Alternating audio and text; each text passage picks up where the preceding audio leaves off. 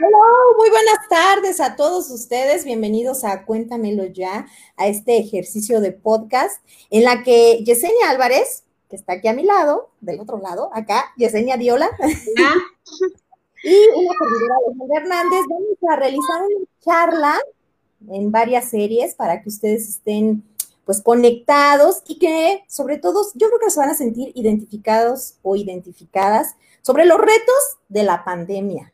Sabemos que pues trae diferentes retos desde lo emocional, los retos en pareja, porque pues no estabas tan acostumbrado a vivir y a compartir todo el tiempo con tu pareja, pues ahora con el aislamiento, con los hijos, pues es todo un reto.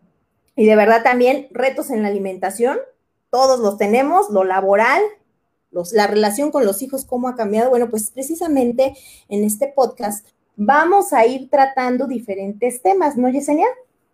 Así es, pues quisimos empezar con, con esta dinámica, nosotras dos que siempre andamos platicando de muchas cosas a la par, y queríamos compartirlo con, con ustedes, empezando por este tema, ¿no? Que, que como bien lo dices, ya, ya llevamos un ratito que ya no es cuarentena, ya, ya es algo más, ¿no? Que ya, ya se extendió un poquito y entonces ha sido difícil poder eh, llevar a cabo eh, pues unos hábitos que llevábamos se, se, cambiaron por completo, cambió todo nuestro esquema, nuestros, nuestro modo de, de, llevar nuestras actividades diarias y por ende se nos ha dificultado, ¿no? Porque no, nadie lo tenía previsto, entonces en diferentes campos, pues tanto en lo emocional, en la familia, eh, personalmente, pues ha cambiado eh, nuestra estructura. Entonces, por eso es que consideramos importante comenzar con, con este tema de la cuarentena. Y pues para ello quisimos invitar a, a una psicóloga. Eh, ella es psicóloga y maestra en psicoterapia familiar. Su nombre es Maribel Sánchez. Vamos a darle la bienvenida a, a Maribel. Hola, hola. Eh, vamos a, a, presentar un poquito a Maribel. Ella, pues, eh, desde hace 10 años, más de 10 años, es psicóloga y se, se, dedica, pues, a desarrollar estrategias terapéuticas para mejorar la calidad de vida de, todos sus pacientes. También a la par es docente universitaria y por lo cual acompaña la formación de nuevas generaciones de, de psicólogos y psicólogas. Entonces, eh, es muy, muy importante la, la, el punto de vista de, de Maribel en este caso. Maribel, adelante, ¿cómo estás? Pues muy contenta, muy emocionada de, estar aquí invitada con ustedes. Este, me da mucho gusto que estén creando este espacio, entonces pues feliz de la vida de poder acompañarles en este primer programa. Oye Maribel, pues ahora con esta pandemia, que pues ya casi es medio año, estamos hablando de que ya son casi seis meses en que la vida a todos nos cambió, nadie lo esperaba, nadie lo tenía planeado entonces, y no está nada más sucediendo aquí, o sea, está sucediendo en el mundo entero. Estamos sí, hablando, es histórico. Es, claro, es histórico. Entonces, hay cambios en lo emocional, ¿no? Vemos que incluso hay, pues, se generan, bueno, ya tú como especialista nos puedas comentar, comentar, ¿qué pasa con la ansiedad en este tipo de periodos? Pues se dispara, eso es lo que pasa. De por sí, es, o sea, la ansiedad como tal es un estado que, que, las personas es como una forma de poder responder ante una situación que, que no, no, no, estamos eh, pudiendo prever, ¿no? Entonces, la situación que sucede ante algo que no podemos controlar es que eh, vienen estados emocionales y uno de ellos puede ser la ansiedad. Entonces, este es un vivo ejemplo, yo le digo a mis alumnas así, casi que de libro, ¿no? Yo casualmente me tocó llevar la materia de intervención en crisis y la verdad es que íbamos muy a la par, como revisando y viendo cuáles eran efectivamente esos efectos que se estaban manifestando, no solamente a partir de ejemplos que estaban ahí como en el libro, ¿no? Sino ejemplos concretos de personas que estaban atravesando situaciones y que hoy en día todavía, y todavía nos falta, ¿no? Vienen muchos más, eh, muchas más situaciones pero creo que la importancia de poder abordarlo tiene que ver con qué podemos hacer para poder eh, gestionar esas emociones y que, y que no nos jueguen en contra, porque al final eh, hay que hacer un poco, que parece un poco las paces con la ansiedad, o sea, es, una respuesta del cuerpo, pero tenemos que buscar estrategias que nos ayuden a, a pasarlo lo mejor posible. Oye, ¿cómo detectarlo? Porque luego estos periodos de ansiedad, ansiedad, o sea, uno, es difícil identificarlos. Pero en el caso de quienes tienen hijos, adolescentes o niños, ¿cómo puedes detectar estas señales? Pues al final creo que mm, uno va conociendo eh, a su familia, a sus hijos en este caso, y uno va identificando cuáles son las respuestas que habitualmente presentan nuestros hijos ante una situación determinada. Entonces, cuando estas eh, respuestas están como exageradas, por así decirlo, como que son distintas a lo que normalmente vemos e-, en, su conducta, bueno, ya nos da ciertos indicadores para saber que tenemos que hacer algo, que podemos quizá fomentar de entrada eh, la comunicación, o sea, preguntar directamente, ¿no? A veces no vamos a encontrar este, la respuesta, ¿no? Ah, sí, tengo esto, o me pasa esto, o me siento así, pero sí creo que podemos buscar como caminos para poder ir investigando qué es lo que está sintiendo, eh, en este caso mi hijo, pero puede ser mi hijo, pueden ser mis padres, puede ser mi esposo, porque esta situación pues está afectando de manera sistémica a, todos los miembros de la familia. Oye, los factores, obviamente esto es multifactorial, ¿no? Lo, lo que conlleva a la ansiedad, pero estamos hablando de estrés en lo económico, en la incertidumbre, incluso de mucha gente no sabe qué va a pasar si tienes empleo seguro, si no lo tienes, cómo contrarresto de eso negativo, cómo paso como persona hacia lo positivo. Creo que eso es como justamente el reto principal, ¿no? De, de poder transformar pues todo el ruido que hay allá afuera para que se convierta en algo que a mí me pueda funcionar y que incluso pueda porque yo creo que es posible, pueda sacar algo positivo de esta situación. Al final, eh, son situaciones a las que nos estamos enfrentando todos eh, y que nos, nos permiten eh, convertirlas en oportunidades de mejora, ¿no? Entonces, el poder regresar a nosotros, el escucharnos, el, el, ver realmente las áreas que podemos, en las que podemos incidir, creo que van a ayudarnos muchísimo a poder transformar esta situación y lejos de verla como la peor catástrofe, algo, eh, algo como algo para mejorar, porque además sí creo que es muy importante que, que podamos observar cómo nos está cómo está incidiendo en nosotros, porque entrada hasta la comunicación es, es, un problema, ¿no? Porque si ya, ya abordamos esto como un problema, o sea, si decimos, ¿cómo estoy enfrentando? ¿Qué dificultades estoy teniendo? O sea, ya estoy dando por hecho que la estoy pasando mal. Y la verdad es que yo, yo me he podido acercar a muchas personas y sí, aunque hay, hay un impacto, y es verdad, no quiero ser como poco sensible, o sea, sí es cierto que hay personas que están perdiendo su empleo, que están teniendo severas dificultades, no es la realidad de todas las personas. ¿no? Y además puede ser que quienes hayan perdido el empleo sean, eh, o sea, esta situación se ha convertido en la oportunidad también para, no sé, para generar nuevas formas. O sea, hay, hay mujeres o hombres que están hoy eh, generando nuevos proyectos para ellos mismos, ¿no? De emprendimiento, por ejemplo. y, y, que esta situación de no haberse presentado así no habría sido una oportunidad, ¿no? Entonces, creo que hay que buscar eso, o sea, no hay que sufrir por adelantado, ¿no? Hay que ver de qué forma podemos ir haciéndole frente a esta situación un paso a la vez. Pues ahí está esa oportunidad, ¿no? O sea, nada más, eh, eh, o sea, como para cerrar este bloque, estas áreas de oportunidad, yo, por ejemplo, eh, yo he visto gente, incluso hay una pastelería que aquí en Querétaro surgió y que está creciendo precisamente de esta pandemia. Se quedaron sin empleo, la familia dijo, ¿sabes qué? Pues, están los compromisos, los gastos, tenemos que salir adelante y crear una pastelería que hoy en día ahorita a esta altura de la pandemia ya tiene dos sucursales y que están teniendo unas ventas increíbles de algo que obviamente, que a lo mejor era algo que, mm, un oficio que alguien de la familia había desarrollado y que hoy ya lo maximizaron y que esto obviamente ya los llevó a una posición positiva. Yes. Claro. Exacto, ¿no? Es, es también cómo, cómo tomas las, las situaciones que se te presentan, ¿no, Maribel? Este, porque algunos sí podrían, este, pues ver todo lo negativo que, que, tenemos en este momento, pero otros aprovechar, ¿no? Esa parte para poder salir adelante, incluso innovar o incursionar en otras áreas que no, que no habían hecho o, o realizar proyectos que habían dejado ahí. Por ejemplo, he visto mucha gente que ha realizado proyectos en dentro de su hogar, eh, construyendo muebles, remodelando la casa, cosas que habían como siempre dejado. urbanos también, o sea, hay un montón de cosas que, que podemos implementar, sí. Exacto. Ahí Alejandra empezó con uno. Exacto, son cosas que, quizá muchas veces decíamos no tenemos tiempo para esto y, y ahora es cuando se ha estado dando la oportunidad, ¿no? Entonces, esa es una parte buena. Y respecto a esta parte del hogar, también eh, preguntarte, Maribel, el hecho de cómo lo vives en pareja, ¿no? En una, eh, en una pareja emocional, ¿cómo vives esta situación? Porque algunos, eh, pues, quizás sí, sí convivían con su pareja la mayor parte del tiempo, pero otros no.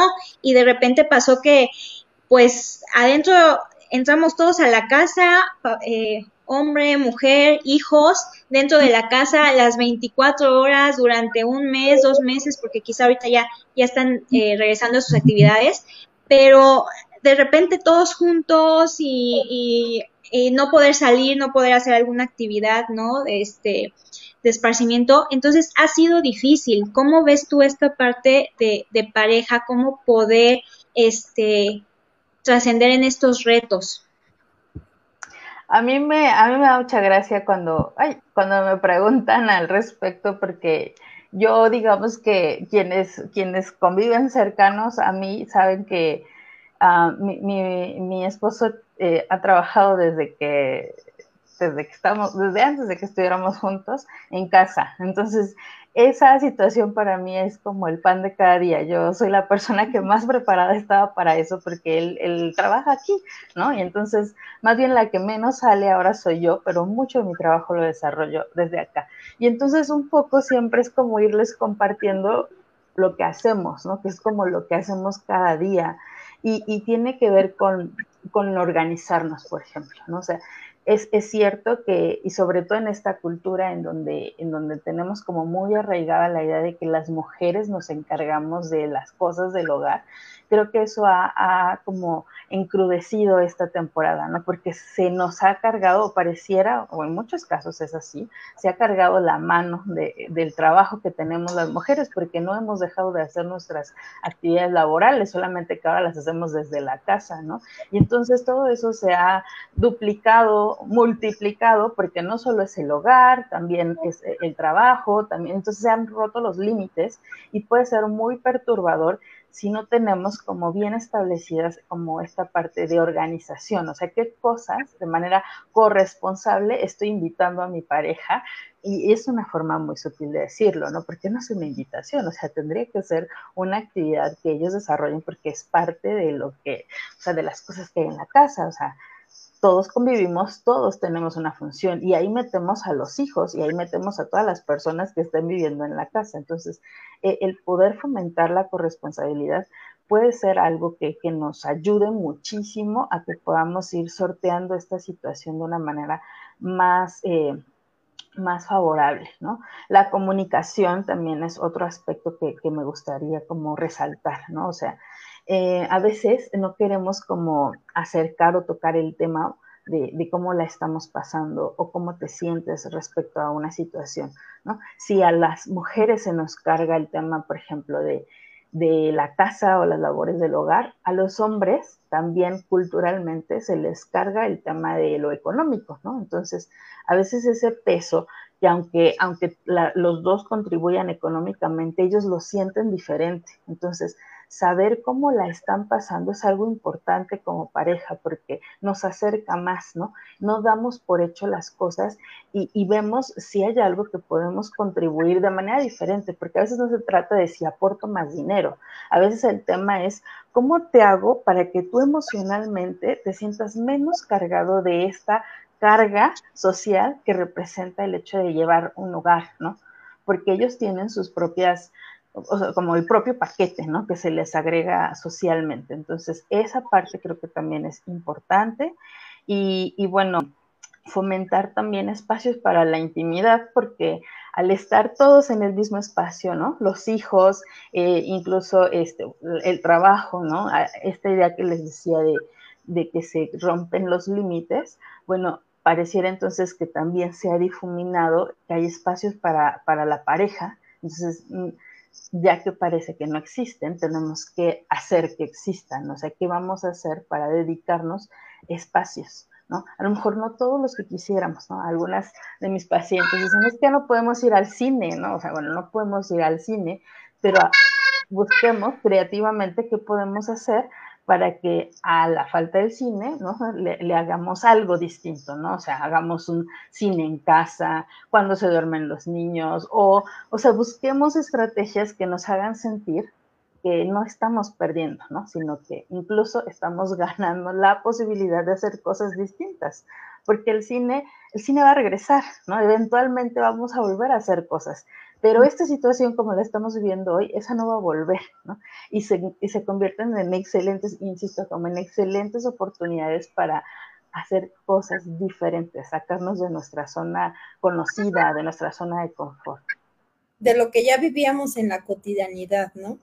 A prisa, el tiempo, y ahora como que rescatar estos momentos de intimidad espacios con hijos, con pareja, desde preparar a lo mejor una cenita con tu pareja, como bien lo dices, ya cuando los niños se fueron a dormir, ¿no? O que el cine en casa, una experiencia pues muy diferente y que obviamente nos cambia la perspectiva, que lejos de ser algo traumático, pues va a ser un recuerdo bonito, ¿no? O sea, para tanto para tu pareja, para, para toda la familia. Creo que eso es lo, lo rescatable en esto. Ahora, ¿Qué pasa con la alimentación, Maribel?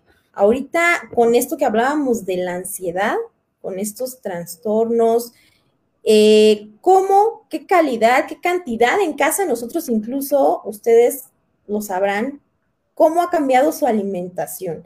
A veces, pues, por impulso vas al refri o a la cocina, a lo mejor cada 10 minutos, y ya te estás comiendo, pues, cosas que no los horarios, no los mantienes. Aquí nosotros, ¿cómo nos podemos organizar? O tu perspectiva ahí ya de manera personal, Maribel, ¿tú cómo? Mm, para, o sea, para mí este tiempo ha sido la oportunidad para hacer cosas nuevas, ¿no? O sea, yo yo trato de visualizar esto, ¿no? O sea, creo que ahí ya es un tema muy personal. Hay quienes eh, ocupan este espacio para decir, ahora sí voy a poder hacer la dieta que no pude hacer durante todo el tiempo antes, ¿no? Porque hay quienes dicen, bueno, por el tema del trabajo no tengo la posibilidad de hacer el menú tal cual, ¿no? Entonces, se han convertido en excelentes oportunidades para eso, ¿no? Y hay quienes, por el contrario, han decidido vivir la vida, ¿no? Dejarse llevar. Yo, yo sí creo que es algo muy personal, o sea, yo, yo prefiero ver como esta situación como, o sea, al final esto es único, como, lo, como, lo, como se ha venido comentando, ¿no? Cada quien lo vive y lo enfrenta con sus propios recursos. Si para alguien es la oportunidad de, por fin hacer un régimen saludable, balanceado, está excelente y que bueno, conozco gente que, ha aprovechado muy bien este tiempo en ese sentido y se siente muy feliz y, y como con este sentimiento de realización y de logro que es maravilloso y es necesario. Este, y está excelente, ¿no? Y hay quienes, eh, esto también puede convertirse en, eh, como en, como en esa preocupación, ¿no? Hay mucha gente que yo escucho diciendo, es que ya subí de peso, es que no puedo hacer dieta, es que estoy más gordo, o sea, como va, viéndole ese lado como, con una connotación negativa. Y yo sí pienso que, que uno no debería de, como de sobreexigirse, o sea, cada quien puede hacer en esta situación lo que puede, o sea, tiene los recursos que tiene, ¿sí? Si tú puedes hacer eh, un cambio en tu alimentación maravilloso, qué bueno, felicidades por eso. Qué bueno que, puedas sentir que estás aprovechando el tiempo de esa forma. Pero si no puedes hacerlo, o sea, no te culpes, no te sientas mal, que esto no se convierta en una situación que te agobie, ¿no? Más bien, ¿qué quieres hacer? Porque, eh, o sea, la vida la vamos a tener esperemos mucho tiempo más, ¿no? O yo siempre le digo a mis pacientes, ¿cuántos años quieres vivir, no? ¿Y cómo los quieres vivir? Porque, digo, si normalmente me dicen, no, trabajo con, con mujeres jóvenes, ¿no? Entonces ellas siempre dicen, no, pues unos 50 años más o unos 60 años más. ah, bueno, ¿y los quieres vivir así, de esta manera, ¿no? Entonces, eh, que esos años que vivas, los vivas lo mejor posible. Si para ti esta representación de vivirlo lo mejor posible implica un cambio eh, eh, en, tu, en tu alimentación, porque puedes reconocer que estás teniendo eh, un problema en ese sentido, o que no lo estás haciendo como quisieras, o que estás teniendo dificultades de salud, bueno, lo, lo, más conveniente será eso, porque al final, como en esta idea de que somos seres integrales, pues tenemos que estar bien en diferentes áreas de la vida. Ahora, si me preguntas a mí, intento no, intento no exigirme tanto, ¿no? Intento pensar en, en cómo puedo ocupar este espacio. No sé, por ejemplo, en mi caso tengo una niña de dos años.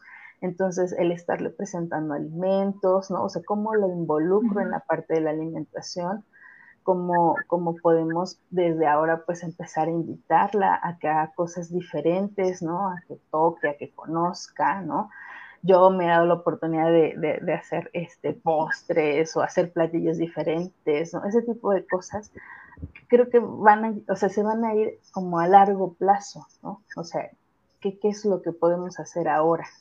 Innovar, que era lo que, que, decían hace un rato. Pero creo que en ese aspecto, este, Jess es la mejor o la que más nos puede orientar en ese sentido, porque no, no es mi área de competencia.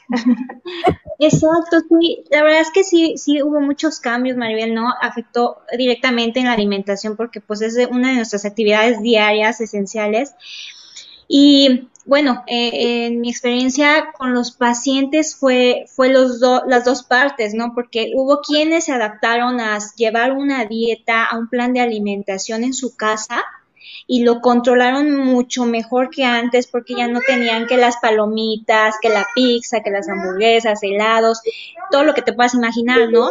Pero hubo, por otro lado, eh, personas que no se adaptaron a, a, a, a la dieta, ¿no? Que al contrario se les hacía un poquito más complicado por la cuestión de es que no consigo todos los alimentos, es que no puedo estar yendo a comprar alimentos o no no sé cómo conservar los alimentos, también se, e, e, esa parte, ¿no? Porque aparte nos agarró la cuarentena en una época de calor. Entonces, imagínate, ¿no? Pues en tu plan de alimentación llevas fruta y pero la fruta si la dejas ahí se te va a echar a perder en uno o dos días.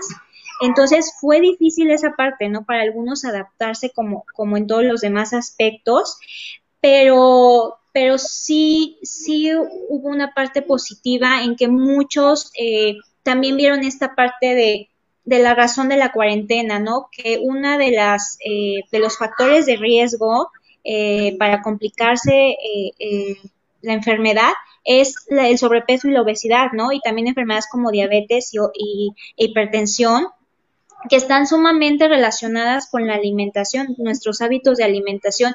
muchos eh, también dijeron, bueno, es que tenemos que poner atención en nuestro peso, en nuestra alimentación, porque si no nos podemos enfermar, ¿no? Porque sí se ha visto esta relación directa que, que las personas que han tenido mayor sintomatología o, un desarrollo de su enfermedad eh, eh más difícil, han sido personas con sobrepeso y obesidad, ¿no? O, con alguna comorbilidad como diabetes, por ejemplo. Entonces, sí hizo que cambiaran eso y que la gente se empezara a preocupar por su estilo de vida, por su estilo de alimentación y mantener su peso.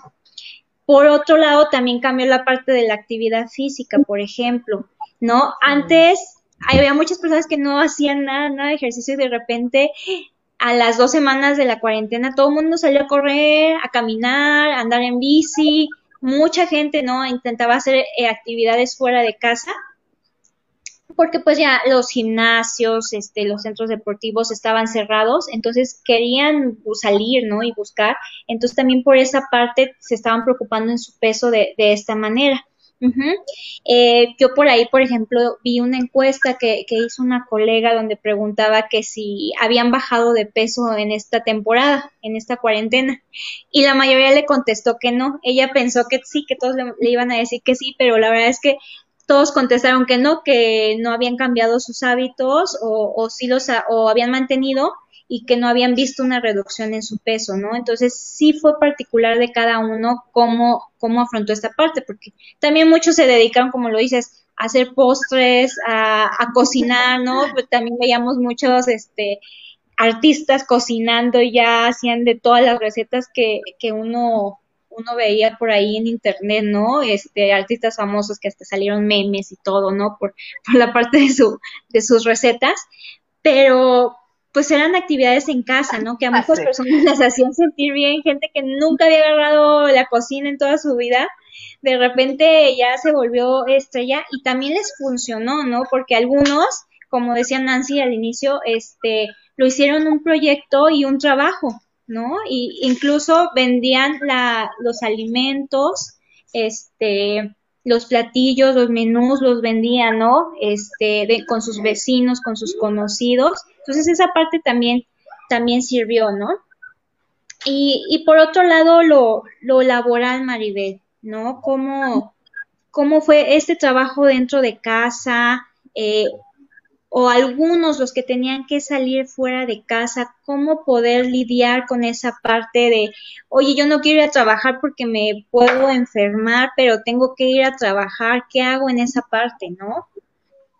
Sí, yo creo que pues al final tenemos que estar muy conscientes de que, o sea, es, es real, o sea, hay un virus allá afuera que al que tenemos que tenerle como ese respeto, ¿no? Entonces, hay, hay, trabajos que no se pueden realizar desde casa y eso también es una realidad.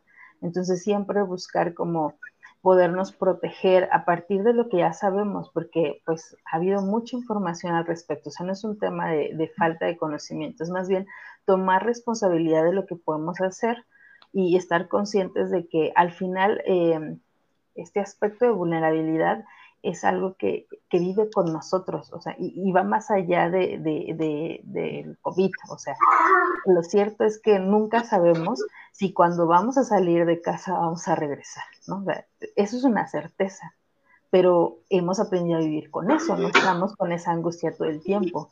Y lo cierto es que esto también da una pauta para que asimilemos estos cambios. Al final es, es un cambio psicosocial, es algo que es un antes y un después. Tenemos que aprender a vivir con esto también. Y más adelante, yo creo que el, el tiempo también nos va a ayudar mucho a ir ajustándolo. Ahorita digamos que está relativamente pronto y además pues todavía nos falta un recorrido. Entonces, eh, como ese sentido de, de, saber que podemos hacer cosas, o sea, hay cosas que están en nuestras manos que podemos ayudar a mitigar o a, prevenir ciertas situaciones, no todas, ¿no? Y lo que no está, pues no, pues no podemos hacer nada. Mientras tengamos la claridad y la certeza de que estamos haciendo lo que está en nuestras manos, como, no sé, tener estas medidas de prevención llevadas lo mejor posible, bueno, vamos a poder eh, eh, como ir como previniendo eh, como de alguna forma eh, la posibilidad de, contagiarnos, ¿no? Pero pues cuando, cuando no es posible como saber o tener la certeza, pues tenemos que lidiar con eso, tenemos que enfrentar que si hay una situación que no está bajo nuestro control, ¿no? Y quienes podemos hacerlo desde casa, porque además pues no podemos estar todo el tiempo en casa, o sea, hay, situaciones que nos llevan afuera, ¿no? O sea, tan solo el hecho de salir a buscar alimentos, pues eso ya nos expone, por así decirlo, pero, pero pues con esa, con esa tranquilidad, o sea, muy responsable, ¿no? O sea, no se trata como de tomárnoslo a la ligera, pero tampoco hace sobredimensionar las cosas para que se convierta en esta preocupación, que se traduzca en esta ansiedad, que se traduzca en un montón de síntomas que lejos de ayudarnos a, como a sobrellevar eh, la situación, pues nos haga sentir cada vez más mal, lo que les decía, o sea, no, suframos por adelantado, o sea, hagamos lo que esté en nuestras manos y lo que no, bueno, pues confiemos en que las cosas van a salir bien. No hay como mucho.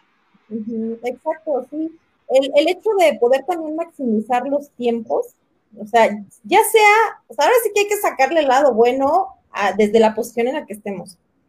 Eh, en casa, ok, maximiza tus tiempos, organízate, porque luego pasa que cuando uno trabaja en casa, se te va el tiempo, porque precisamente estás con las ocupaciones de, ah, estoy con los hijos, ah, es que voy a hacer de comer, ah, es que voy a hacer el desayuno, es que voy a hacer el almuerzo. Entonces, uno se va perdiendo. Entonces, más bien es establecer como esa rutina, si tú estás en home office, aprovecharlo también para que rindas y que esto también se vuelva parte de una cultura que ahorita se tuvo que implementar por una pandemia, sí, pero que también a lo mejor sea ya con efectos posteriores a una pandemia, que esto ayude a reducir los traslados, ayude a un cambio ecológico que también es urgente. El hecho de, implementar este home office, pues también ayuda a que el medio ambiente se vea favorecido, ¿no? Menos contaminación, medios, menos automóviles en calle, pero para lograrlo, pues obviamente se requiere de una organización que tú como trabajador desde casa le estés sacando al máximo para que realmente tus jefes vean en casita que esto está funcionando y que está aterrizando bien. Ese es el caso de, en particular, o el consejo es organizarse. Yo al principio de esta pandemia, o sea, sí puedo compartirles que sí me perdía mucho en eso, porque precisamente al estar en casa, uno como que se siente pues libre, sí, de hacer otras cosas, pero si no te organizas, yo creo que ahí te pierdes. Y te pierdes en que no le sacas al máximo al tiempo. Y ahora la parte que comentabas, si no estás en home office, tienes que salir a trabajar, pues cuidarse, tomar las medidas, no, no tomarlo como, como lo indicabas, no tomarlo como algo pues estresante que nos afecte de, ay, yo al principio también cuando llegaba a salir X o Y, me acuerdo que me generaba una situación de estrés, de dolor de cabeza, de esas de que llegabas a casa y tosías y ya sentías que, hola San Pedro, ¿no? o sea, tampoco es vivirlo de esa manera, sino cuidarse uno desde donde está y ver, obviamente, el, el hecho de cómo nosotros podemos llevar una mejor experiencia en cuanto a lo laboral. Y bueno, pues, ¿qué pasa con las clases virtuales? Oigan, yo creo que es un tema, y ahorita Tati estaba viendo en la transmisión que nos comentaba, lo que más ha cambiado, pues sí, ha sido la convivencia con los hijos, ¿no? El hecho en casa 24 horas. Exacto, nosotros no, no, estábamos preparados, ¿no? Para tener a los niños, sobre todo los niños ya que van a la escuela, para estar con, con ellos eh, todo el día, ¿no? Este, yo en el personal no, pero amigas, conocidas que de repente, ay, mis hijos están todo el día en la casa, ¿no? ¿Qué hago ahora? ¿Cómo los hago para que se queden quietos? ¿Quién está saliendo? ¿Se la pasan jugando? ¿Ahora qué pasa, no? Entonces, esta parte también, Maribel, cómo lidiar con, con, con los hijos o los niños, sobre todo pequeños, bueno, y de todas las edades, para, para que no, no, no les causa un conflicto emocional, ¿no? Sobre todo, porque ellos, pues, ahora sí que por ahí vi que son los, los únicos que no se han quejado y son los que más se han tenido que adaptar a todo esto, ¿no? Sí, sin duda, sí, sí, sí. Yo quería decir algo antes y creo que perfectamente se puede ligar porque creo que es algo que, que, que estamos viviendo como de manera generalizada todos, ¿no? O sea, al final todos estos como tropiezos aparentes que, podemos llegar a sentir de cómo nos estamos adaptando a esta situación, tiene que ver con una falta de, competencias, o sea, esto es nuevo, es nuevo para todos y es normal que sintamos que de repente fracasamos, ¿no? Y que de repente no lo hacemos tan perfecto como quisiéramos, ¿no? Como decía hace un momento Ale, o sea, yo sentía que al inicio no lo estaba haciendo como tan bien, ¿no? Un poco eso era, esa era la idea. Y eso también nos está pasando con nuestros hijos. Yo, yo estaba preparada para ya llevarla a, la, guardería y, no se pudo. Entonces, ella sigue acá. Pero, pero, pero es eso, o sea, también tenemos que estar conscientes, hay que ser más amables con nosotros. Eh, eh, estamos como juzgándonos demasiado severos y nadie estaba preparado, nadie sabía, ni siquiera nosotros, por ejemplo, yo estoy estudiando doctorado en línea, ¿no?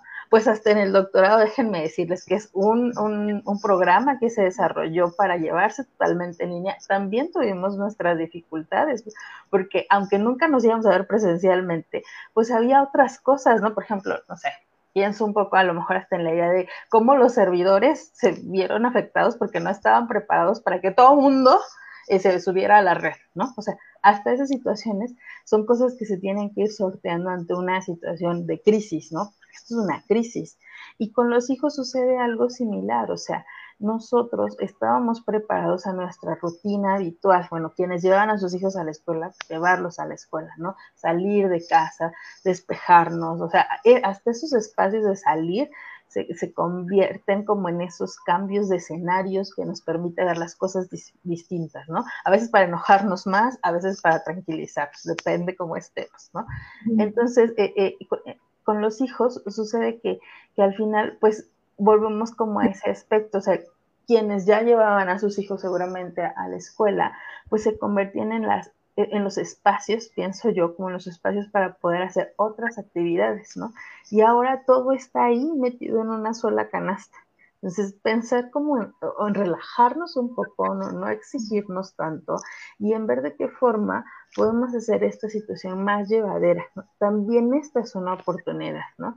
Escuchaba la otra vez eh, Ah, tengo yo una mentora y mi mentora daba el otro día una plática al respecto y me, pareció como muy brillante esta propuesta que, que, da, porque, por ejemplo, lo más habitual o lo más, eh, lo más fácil, ¿no? Es darles el celular a los niños, ¿no? Y ahorita pues ya hasta nos damos esos permisos porque pues así necesitamos trabajar, necesitamos hacer la comida, necesitamos, ¿no? Y, y, qué pasa con, con el tema de, de, de, o sea, cómo le tenemos miedo a esto de aburrirnos, ¿no? O sea, como que no sabemos cómo hacer para que los niños lo pasen lo menos mal posible, ¿no? Y un poco la propuesta de ella era invitarnos a que a que la pasaran un poquito mal, o sea, que de verdad los niños necesitan aburrirse, los niños necesitan frustrarse, necesitan también tener como otros escenarios para confrontar emociones distintas no le vamos a ayudar si le estamos facilitando todo el tiempo las cosas y le hacemos que lo, pasen lo mejor posible. Y, no quiero que se malinterprete, o sea, no estoy diciendo que hagan sufrir a sus hijos así deliberadamente, ¿no? Estoy diciendo de qué manera podemos promover que ellos empiecen a generar creatividad, ¿no? Que tengan imaginación, que se les ocurra de qué forma pueden pasarlo diferente. O sea, sí es cierto que no puedes ir a la escuela, sí es cierto que no puedes ver a tus amiguitos, pero ¿qué puedes hacer? Debe haber muchas cosas en casa. Ustedes seguramente lo vivieron. Yo, recuerdo cuando era niña no había todos los elementos que hoy hay. ¿No? Y entonces nos las teníamos que ingeniar para pasarla bien. Y yo no recuerdo haber tenido una infancia tan terrible por no tener una tablet, ¿no? Simplemente buscaba de qué otra forma me podía divertir. ¿no? A veces sí era pues con la tierra o a veces sí era transformando el zapato en un carro o a ver qué hacía, ¿no? Pero, pero un poco eso, o sea, busquemos que ellos tengan esos espacios para generar nuevas formas de pasar el tiempo, ¿no? O sea, no todo el tiempo podemos estar con ellos, sí. Exacto. Ahora está el otro lado, ¿no? Porque hay hijos que a los que no usaban tanto la tecnología y ahora forzosamente tienen que estar o en un celular, en una tablet, en una compu, tomando clases, ¿no? O en, la, o en la tele, ¿no? Entonces tienen que estar ahí concentrados y para ellos también ha sido súper difícil, ¿no? Con, si de por sí dentro de un salón de clases, de repente pues viendo un monitor todo el tiempo, cómo se concentran, cómo atienden los, quizá los alumnos que que tienen que tener una atención este, diferente, ¿no? Que ellos tienen que estar viendo o tener a, la gente para poder como hacer esa retención mental, cómo lo han vivido, ¿no? Porque sí se les ha tenido que imponer de alguna manera la tecnología para que puedan llevar sus clases, ¿no? Y, y de repente se les quitó vacaciones, se les puso más y ya no saben ni en qué día están, ¿no? Entonces, esa parte, por ejemplo, Nancy, creo que nos puede decir más como su ejemplo con, sus hijos que van a la escuela y cómo lo han vivido los niños, ¿no? Creo que es mucho el, comprender dos puntos que tocaba Maribel.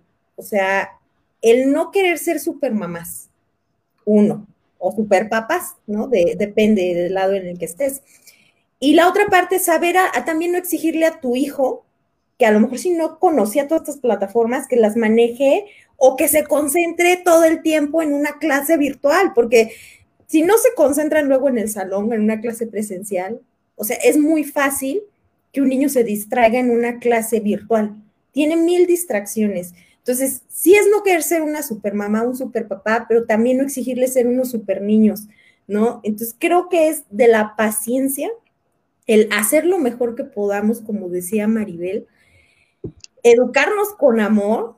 Yo aquí les voy a compartir una experiencia porque sí al principio de las clases virtuales, yo sí, o sea, me sobresaturé porque trabajo era estar con los niños, porque son dos niños chiquitos a los cuales tenías que estar con ellos ahí frente a la computadora en sus clases virtuales, pues no había horario de comida, o sea, había veces que terminaba de hacer yo a la, comida a las seis de la tarde, siete, y yo entonces, ¿qué pasaba? Me sentía súper mal porque les había dado de comer muy, muy tarde, ¿no? Y luego, más el estrés que eran las clases de que se distraían y yo era así de, córrele porque tengo que entrar ahorita a una videoconferencia a tal hora y les exigía y los traía como hacía carrereaditos y luego pues ya sabes, te estresabas, medio les alzabas la voz, luego te sentías mal y esto me, me generaba mucho estrés porque era como el remordimiento porque ya le alzaste la voz, era el remordimiento porque no les diste de comer a una hora, era el remordimiento porque no hiciste ni bien tu trabajo. Entonces, yo me acuerdo un día en la noche, me encerré en el cuarto de lavado. ahí estallé. Y ahí es cuando yo entendí, dije, bueno, ¿y cuál es la prisa de todo esto? ¿Cuál es la prisa? O sea, ¿cuál es la prisa de que mi hijo o mi hija tenga que terminar a una hora? Ellos, al igual que yo, seguramente, pues no saben qué está pasando. O sea, están tratando de agarrar una rutina. Yo, al igual que ellos, pues saben que a lo mejor no hay una hora de comer porque o que vas a comer lo que encuentras, la fruta, si a lo mejor ahorita todavía no hay algo en la cocina. Entonces, es como también irles enseñando a, ellos que si tú lo vives de manera estresada, la educación. Y Absolutamente. obviamente ellos, para ellos también va a ser un episodio, pues muy, muy, muy traumático. Lo que claro. Entonces, ¿cómo quieres que tus hijos recuerden esta temporada? Exacto. Piensa en eso y cada vez que venga este sentimiento, porque todos lo vivimos, ¿eh? en algún momento del día o de la semana o del mes lo sentimos, porque no estamos haciendo lo que habitualmente hacíamos. Entonces recordar eso. ¿Cómo queremos recordar esta temporada? ¿Qué, quiere que, qué quieres que tus hijos digan eh, de, ay, sí, mi mamá está así? O sea, y la verdad que eh, esto, o sea, o sea, entiendo como esta idea de quererlo hacer lo mejor posible, ¿no? Porque al final, pues queremos hacerlo bien, queremos ser buenas madres, queremos ser buenas trabajadoras, queremos ser buenas esposas. Sí, está padre, que bueno, hagamos lo mejor que podamos con lo que tenemos, pero pensemos en esta idea, o sea, no todas, aunque quieran, puedan, pueden ser las mejores madres en esta idea de hacer tal cual lo están pidiendo, ¿no? Y la verdad es que las escuelas, cuando regresemos a esta normalidad, ¿no?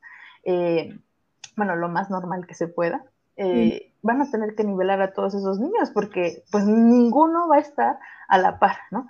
Y ni todo el estrés que ahorita estamos viviendo con la intención de hacerlo lo mejor posible se va a lograr. Y no estoy dando el mensaje de no hagamos nada, ¿no? Hagamos lo que podamos, o sea, pero no puedo, o sea, no, o sea, ni nosotras mismas, o sea, tú lo decías hace un momento, si a ti te costó trabajo adaptar esta, este trabajo desde casa, imagínate a un niño, ¿no? Entonces, con herramientas que no conocen, sobre todo en esta idea de si hay niños que no estaban involucrados para nada con, con herramientas digitales, bueno, pues es lógico, es esperable que haya como este proceso de adaptación, de aprendizaje, ¿no? Entonces, poco a poco, ¿no? Poco a poco.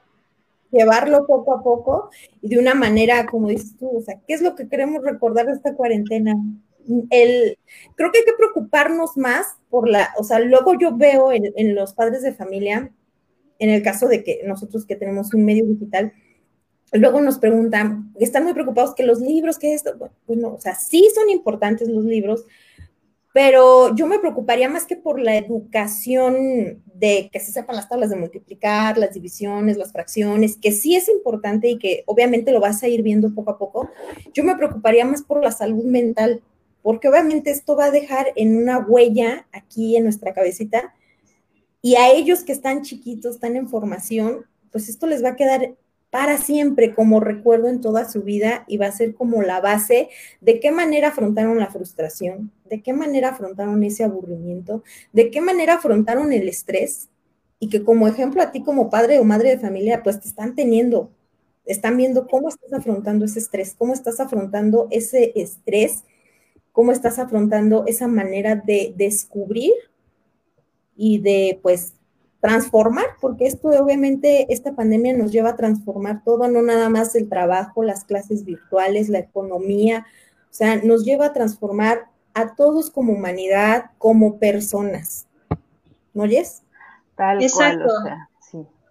sí. dependiendo de, la edad, ¿no? También es, es muy diferente cómo lo han vivido los hijos. Eh, desde los chiquitos, como tú lo explicabas, hasta los más grandes, ya quizá adolescentes, ¿no? Que quizá quieren estar saliendo y con sus amigos, hacer fiestas, y, que les ha costado entender por qué sus papás dicen no puedes salir en estos momentos, no puedes reunirte con tus amigos, tienes que hacer actividades dentro de la casa, tú solito tienes que eh, hacer tus tareas, ¿no? Y, que se les ha hecho un poquito complicado el poder estar tomando clases en línea, eh, que se aburren, que se duermen, que sienten que no están aprendiendo lo mismo, ¿no? Y, y esta conciencia de, de que ellos entiendan que pues primero está la salud, ¿no? A, a estarse, a estar lidiando con esta parte eh, de preocupación de, ay, es que no, por ejemplo, mucha gente, muchos alumnos se, se están tomando un año sabático porque dicen, no, pues hasta que se, se componga esta situación, regreso a clases, ¿no? Ahorita, ahorita no. Y, y muchos dejaron como esa parte porque de plano cerraron un poquito su mundo y dijeron, no, yo ahorita no puedo tomar clases así en línea, no, no, para mí no es, ¿no? De plano no, no puedo. Y, y, y tomaron este año, ¿no? Muchas, muchas personas, muchas mamás también decidieron eso, ¿no? Pues mi hijo no, ahorita no va a entrar a la escuela. Los niños que iban a entrar precisamente, este, a sus primeros años de escuela, que pues, yo creo que la mayoría de las mamás dijo, no, pues ahorita no, no es necesario, ¿no? Entonces nos esperamos, les damos un año a los niños, ya vemos cómo, cómo, cómo empezamos después, ¿no? Pero también por otra parte, pues eh, el niño que ya estaba en la escuela y lo, lo sacas, ¿qué impacto emocional tiene para tu hijo el hecho de hacerle una pausa porque decidiste que no, la, la parte de en línea no, no la debemos de manejar, ¿no? ¿Qué impacto le puedes dar para que toda, todo ese tiempo que pues deje de hacer las actividades, deje de ver a sus amigos, cosas así, cómo eh, lidiarlo, pero en, en adolescentes sobre todo, ¿no, Maribel? Sí, yo la verdad es que sí creo que es una decisión, como en todo, es como muy personal, pero yo, yo, yo soy de la idea de que uno tendría que tomar esto como la oportunidad, ¿no? O sea, sí entiendo que, que puede haber estilos de aprendizaje y hay quienes este tema de entrarle a, a la educación en línea puede ser, puede ser visto como algo complicado pero, pero es como todo, o sea, nadie nace sabiendo de todo, uno va dominando, ni siquiera cuando entramos a un nuevo trabajo pensamos en eso, ¿no? Lo sabemos todo, aprendemos sobre la marcha, los niños van aprendiendo sobre la marcha, igual los estudiantes, y esto se convierte en oportunidad nuevamente para poder eh, eh, aprender algo diferente, o sea, eh, la educación en línea llegó para quedarse. De hecho, ya existía, pero muchas personas no la, no la conocían y esta situación los obligó literalmente a enfrentarse a ella. Pero eventualmente y justamente por estas situaciones, muchos trabajos y muchos, eh, muchas escuelas van a, recuperar esta oportunidad para convertirla en una una forma de aprendizaje. Ya existía, insisto, pero, pero quizá con, con, esta seriedad, con esta metodología, con esto, ¿no? O sea, porque se necesita, se necesita que también nuevas eh, generaciones aprendan, ¿no? Yo estoy, les decía hace, hace un momento que yo estoy estudiando un doctorado y justamente la investigación que, que, que estamos empezando, que vamos a empezar apenas, esta situación también nos ha afectado, tiene que ver un poco con ese desarrollo de competencias eh, digitales. Damos por hecho que los jóvenes ya lo saben porque ya crecieron en esta generación en donde todo se usa a partir de, de, no sé, del smartphone y de las computadoras y aplicaciones. Y la verdad es que no. Lo que hemos encontrado es que, que las competencias son con habilidades que se van desarrollando, ¿no? Entonces, pensar que ellos ya las dominan es cerrarles el mundo a esto que están viviendo ahora, darse cuenta que les está costando trabajo, pero el, el, el hacer como si no existiera, ¿no? El, el, escondernos, el irnos, el alejarnos, eso no va a hacer que dejen de existir. Simplemente en, este, en esta temporada en donde todos estamos aprendiendo a dominarlo, bueno, vamos a tener un rezago con aquellos que no quieran entrarle. Entonces, lo ideal, creo yo, de manera personal, sería que nos involucremos más. Es ahora cuando tenemos la oportunidad de equivocarnos, cuando tenemos la oportunidad de decir, no sé, enséñame, ¿no? Tenme paciencia.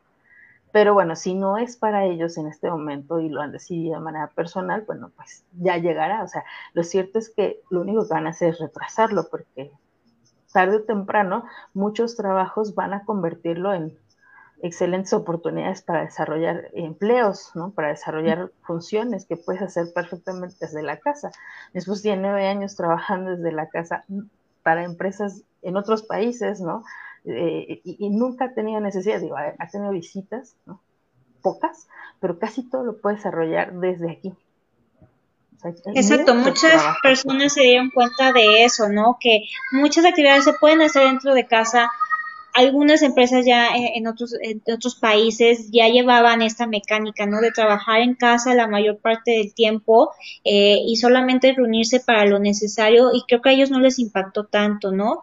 Y, muy importante el tema que, el punto que tocaba sobre eh, que nosotros creemos que la juventud eh, ya usa las tecnologías, ¿no? Por el solo hecho de haber nacido dentro de esta época. Sin embargo, no, no fue así. A muchos les ha costado, ¿no? Eh, incluso a bajar una aplicación, poderla utilizar, poder hacer su sesión, continuar, estar compartiendo pantalla, cosas así, ¿no?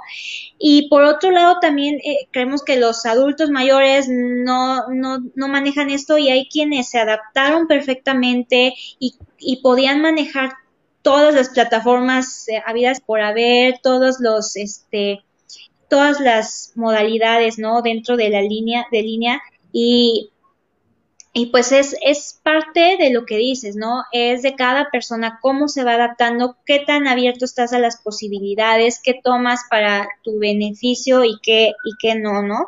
Entonces, en esa parte, pues sí, muchos se sorprendieron porque pues profesores que quizás siempre daban su clase en el pizarrón, escribiendo, y de repente se pudieron adaptar súper bien o dijeron, ¿saben qué? No, yo, a mí enséñenme y yo lo hago, ¿no? Y no, no se cerraron a decir, no, yo no voy a dar clases simplemente porque no sé usar una computadora, sino también vieron un área de oportunidad dentro de esa parte y ahora la utilizan para todo, ¿no? Para cualquier reunión, reuniones con familias, ¿no? Que, incluso he visto quienes han celebrado fiestas por este por plataformas con su familia para no reunirse. Entonces, esa parte pues es, es muy buena, ¿no? De, de poder este eh, acomodarse a esta situación.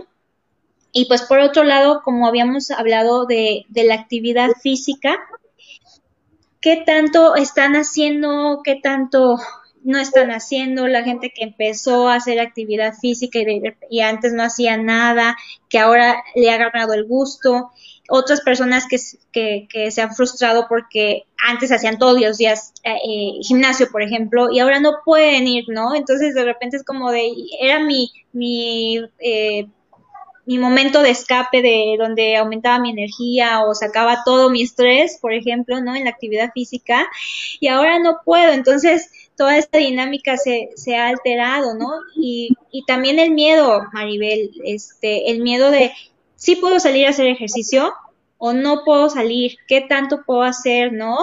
¿Qué medidas tomo? Oye, este, también eh, si salgo y salgo todo tapado y me estoy ahogando con el cubrebocas, ¿cómo lo hago, no? ¿Cómo, cómo poder este, entender si, si sí o no, qué hago?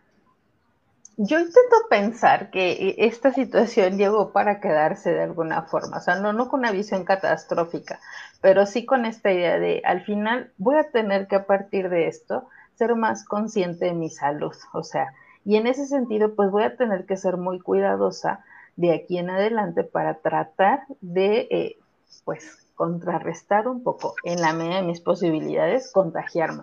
Pero contagiarme de cualquier cosa, porque ahorita uno tiene miedo de, enfermarse de lo que sea, ¿no? Porque pues eso eventualmente me llevaría al hospital en un caso grave, ¿no? Entonces no queremos eso, y creo que también nos, nos hace recuperar el sentido de, de nuestra salud y, y, el valor que le damos a esta. Entonces, creo que sí va a ser importante que en ese sentido integremos recursos, planes que nos, que nos lleven a, a, a sentirnos más tranquilos en ese sentido. Y yo creo que el tema, por ejemplo, el ejercicio, sí, sí es algo que, que nos obliga un poco y es otra vez como la invitación a, a generar nuevas estrategias. O sea, yo, por ejemplo, iba a nadar y tuve que dejar de ir a nadar porque cerraron, ¿no? Ahora ya lo abrieron, pero ahora ya no puedo ir. El tema es que, ¿qué puedo hacer desde aquí? ¿no? Y es un poco la invitación a qué podemos hacer. O sea, no todo tiene que ser lo que hacía antes. Ojalá, ojalá pudiera recuperar mi vida tal cual era antes, pero si no es así, o sea, no, tampoco voy a agarrar esto como el pretexto perfecto para dejarlo de lado. Hay otras cosas, ¿no?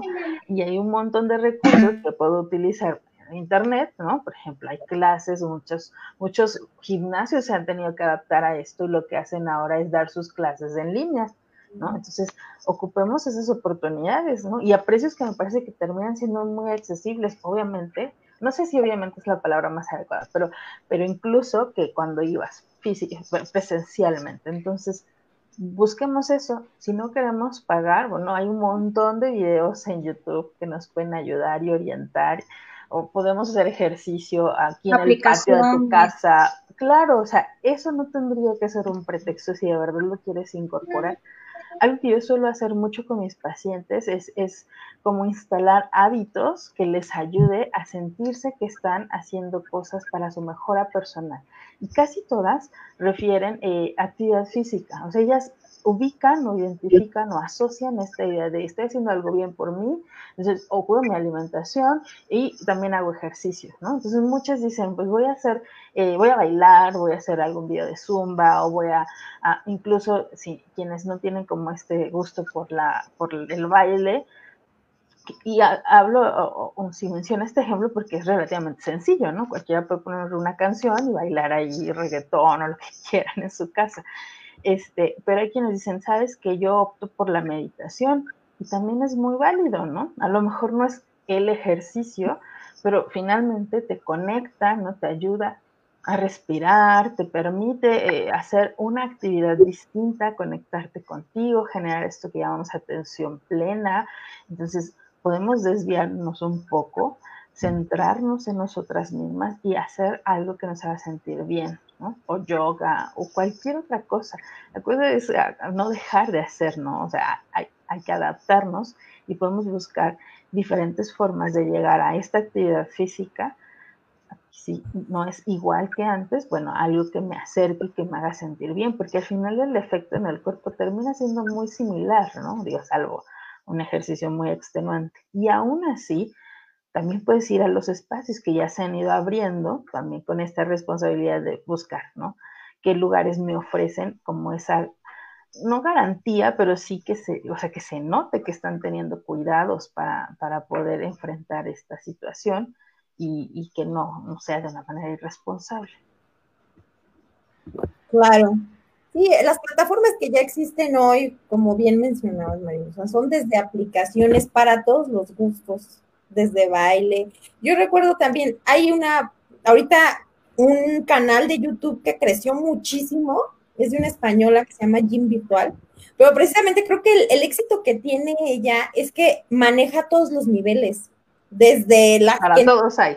Ejercicio, desde el nivel intermedio, el nivel ya muy sport, y hace en vivos, también está en Instagram y es una de las plataformas que crecido porque se trata de activarte a tu nivel, a tus posibilidades, en el tiempo que tú quieras, porque ahora ya no dependes de trasladarte, acomodar tu horario para ir a un gimnasio, sino ahora ya desde casa, en el momento que tengas tiempo, a lo mejor antes de acostarte o al despertarte, o en la tarde, cuando tienes un tiempo libre, y ya tú decides cuánto le, le, quieres dedicar, o sea, si quieres hacer para abdomen, incluso ya no necesitas de pesas, ¿no? O sea, a mí se me hace muy práctico ese canal porque te pone hasta en vez de pesas, pues son botellas de agua, ¿no? de diferentes pesos si tú quieres, pero que te ayuden a estar activo o, las opciones de baile, que digo, ya hasta ahorita vemos en TikTok este tipo de, dinámicas, que quieras o no, el hecho de, grabar una coreografía, pues te activa mentalmente porque tienes que coordinar y acordarte qué paso sigue y la, la activación física en la que tú puedes desarrollar y pues el, incluir este, este ratito como diversión y como ejercicio, pues no está de más, nosotros lo podemos aprovechar como personas y que al final del día te va a quitar del estrés, ¿no? Te va a dar un buen momento para ti como persona y pues esto obviamente se va a convertir. Yo aquí sí creo que como persona, lo que he aprendido de esta pandemia y que ahorita les voy a preguntar a cada uno de ustedes qué han aprendido, es justamente el aprovechar lo que no podía hacer. Haz ahorita lo que no podías hacer. Escucha qué es lo que tú quieres hacer en esta pandemia. ¿Qué es lo que quieres para ti? ¿No? ¿Cómo la quieres recordar? Lo que decía Maribel. ¿Qué te gustaría aprender? Y pues aprende a convivir con los tuyos, disfrútalos, porque esta vida no es segura y esta pandemia pues nos está dando ese momento como de transformar, de aprovechar todo lo que teníamos y que no lo podíamos disfrutar por vivir a la carrera yendo de un lado a otro. ¿Ustedes qué han aprendido? A ver, Maribel, cuéntanos. Sí, completamente, ¿no? E, e, de este sentido de, que realmente puedo hacer eh, hacer rendir mi tiempo de una manera diferente, ¿no? Porque la vida, la vida de antes, ¿no? Te, sacaba y te obligaba a hacer cosas distintas, era un ritmo diferente. Entonces, para mí sí ha sido como muy maravilloso poder darme cuenta de que puedo lograr muchas cosas estando aquí, o sea, realmente no estoy tan encerrada como pareciera. Yo, este tiempo lo, he aprovechado muchísimo para formaciones en línea y yo estoy encantada de, conocer más gente, eso me ha acercado a mucha gente, son una capacitación con una chilena y ahora tengo amigas en Chile y eso es genial, eso no lo habría hecho de otra forma porque nunca tengo tiempo, ¿no? O sea, nunca hay tiempo para. Y esto ha sido como muy bello, ¿no? En ese sentido he aprendido muchas cosas, me he sentido como como muy feliz porque hay un tema ahí que todos lo necesitamos, como este sentimiento de logro, ¿no? De ser eh, eficaces, ¿no? Que estoy logrando esto, que habría pensado que no lo hubiera, no lo hubiera hecho en otro tiempo. Indudablemente me he acercado a mi familia de manera distinta, ¿no? O sea, esto es una oportunidad diferente y hay que aprovecharla así. Y así me puedo ir con el Instagram.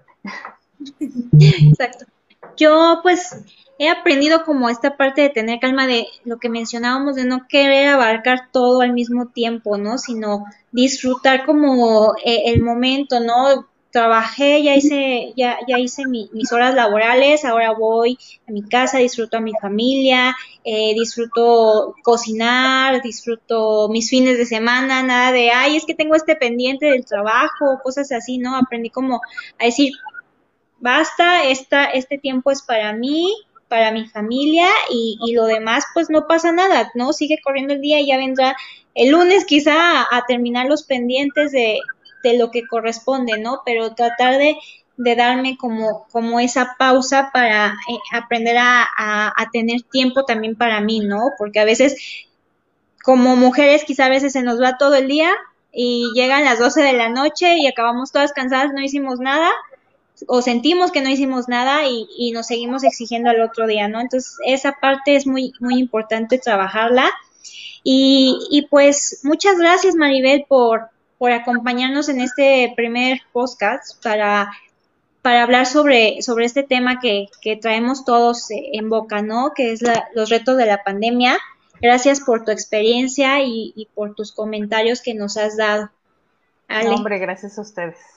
Gracias, Maribel. Y bueno, pues gracias a todos ustedes que han entrado a este podcast. Es el primero de muchos, esperemos, en los que, bueno, pues vamos a hablar temas que nos interesan a todas, a todos. Así si a ustedes también les gustaría que tratáramos un tema, pues escríbanos inbox aquí a Cuéntame, a Cuéntamelo ya, para que ustedes también nos propongan temas de qué les gustaría para también traer un especialista y que pues estas charlas se conviertan en eso, en un momento de aprendizaje y de aprovechar. Ahí aparece la cuenta de Facebook aquí abajo para que nos escriban y nos manden sus comentarios. Muchísimas gracias, Jess, gracias, Maribel, y gracias a todos ustedes que nos han acompañado en, esta, en este primer podcast. Gracias, chicas. Gracias, Maribel. mucho éxito. Y esperemos que sea la primera de muchas otras invitaciones. Gracias. Claro que sí. Gracias, Maribel. Gracias, Ale. Nos vemos el siguiente jueves en punto de las 7 por aquí. Bye.